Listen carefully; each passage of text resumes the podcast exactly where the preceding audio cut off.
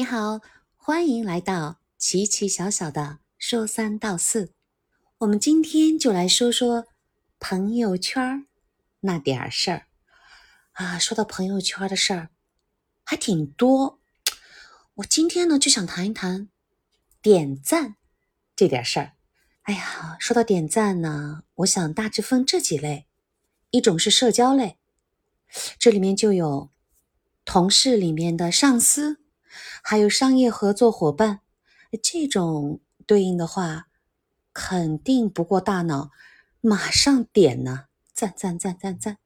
还有一种就是礼仪型的，对吧？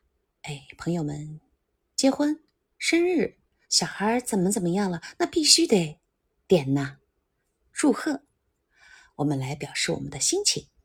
还有一种就是家人、亲戚、朋友。哎，那也是没心没肺，闭着眼点。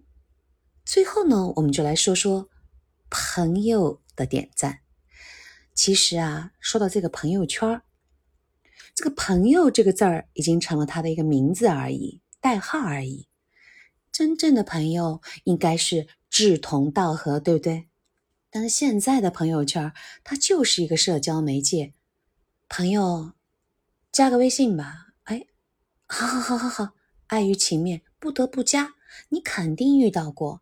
这好了，有时候大家还主动的看看他曾经的经历过往。哎呀，他挺绝的嘛，全部平了。哦呦，他只有三天啊，这家伙狠呐，他全公开。这种内心活动，想必每个人都有。其实有点跑了。那么反过来点赞，在这么多的内容里面，你点不点他呢？你点赞与否呢？我只能从女性的角度来观察一下我们女性朋友她的心态。女性朋友比较要漂亮，她出去美景拍个照，自己美美的，虽然是 PS 无限的照片上去，然后她要看看谁点赞了，点了没点？为什么没点？可能这是比较感性的女性朋友吧，居多。其实啊，还有一种点赞，那真叫在我们成人世界里有点不太可理喻的一部分，那就是如果你不点赞，你就是对他的不认可，或者可以说成是不赞同他，就不能称为他的朋友。我就遇到这样一个人，他因为点赞与否来取决于你对他怎样，最终他可以把你拉黑。这样的人你碰到过吗？好啦，世界上千奇百态，什么样人都有。我们只是把它来聊聊。无论什么样的一个状态，我们只是轻松的看待它，就是一个社交媒介。